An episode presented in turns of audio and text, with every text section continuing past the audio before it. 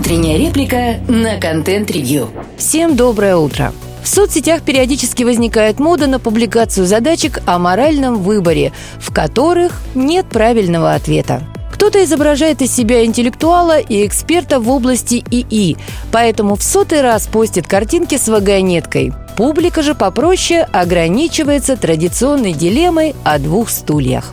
Однако от банальности подобных публикаций и сопутствующих им рассуждений в реальном мире моральных коллизий не становится меньше. Даже руководствуясь приматом ценности человеческой жизни и одним и тем же набором ценностей, люди приходят порой к полностью противоположным решениям.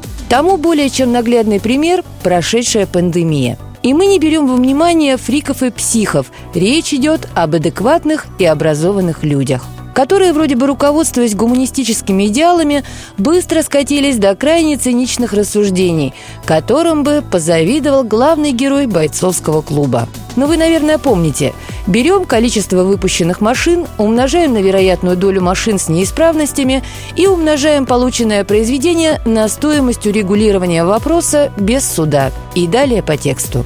И хотя это пример из художественного произведения, он довольно неплохо описывает логику многих корпораций в вопросах, связанных с безопасностью и здоровьем людей. Разумеется, они тратят немалые деньги на пиар и создание имиджа борцов за все хорошее. Поэтому, если в подобных формулах одна из переменных оказывается чужими расходами, то в такой ситуации никаких сдерживающих барьеров у компании может и не остаться. Беремся предположить, что именно это обстоятельство стало причиной добавления функции вызова экстренной помощи через спутник, которая сперва появилась у Apple, а теперь такая возможность появляется и у некоторых смартфонов с Android. Заметим, что мы ни в коем случае не собираемся спорить о том, насколько важна опция экстренного вызова помощи.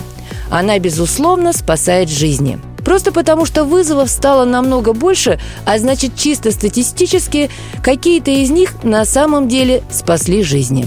Но, как в известном анекдоте, тут есть нюанс. Оплата этих экстренных вызовов осуществляется за счет денег государства или страховых компаний, а вовсе не производителями смартфонов и умных часов – и тут возникает интересный вопрос. Ведутся ли какие-то подсчеты на предмет того, скольким людям можно было бы оказать помощь, не будь большого количества ложных вызовов, которые генерируют подобные устройства? Потому что каждый такой вызов – это деньги. Спасатели работают не бесплатно, и солярку для транспорта им не Тим Кук присылает. Но дело не только в деньгах, хотя это тоже очень важно. Количество врачей на дежурстве не бесконечно, и понятно, что в тот момент, когда они едут на ложный вызов, они не могут оказывать помощь реальным пострадавшим. Но для этих гигантов это чужие ресурсы и чужие жизни.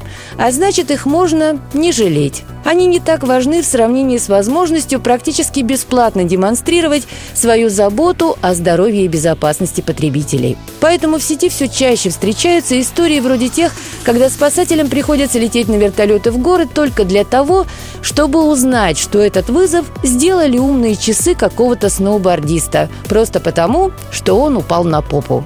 Тут впору задать разные неудобные вопросы производителям таких устройств.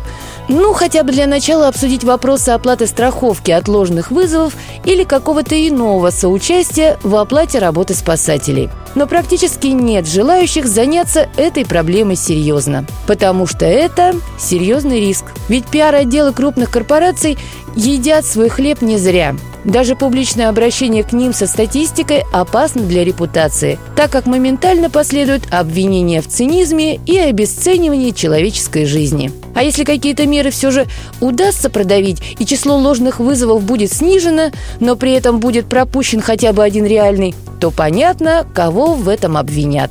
Поэтому многие активисты и борцы с корпорациями обходят эту тему, не желая рисковать своей репутацией. Слушайте наши подкасты на Яндекс Музыке, во ВКонтакте, Google и Apple подкастах. Всем доброго дня. Пока-пока.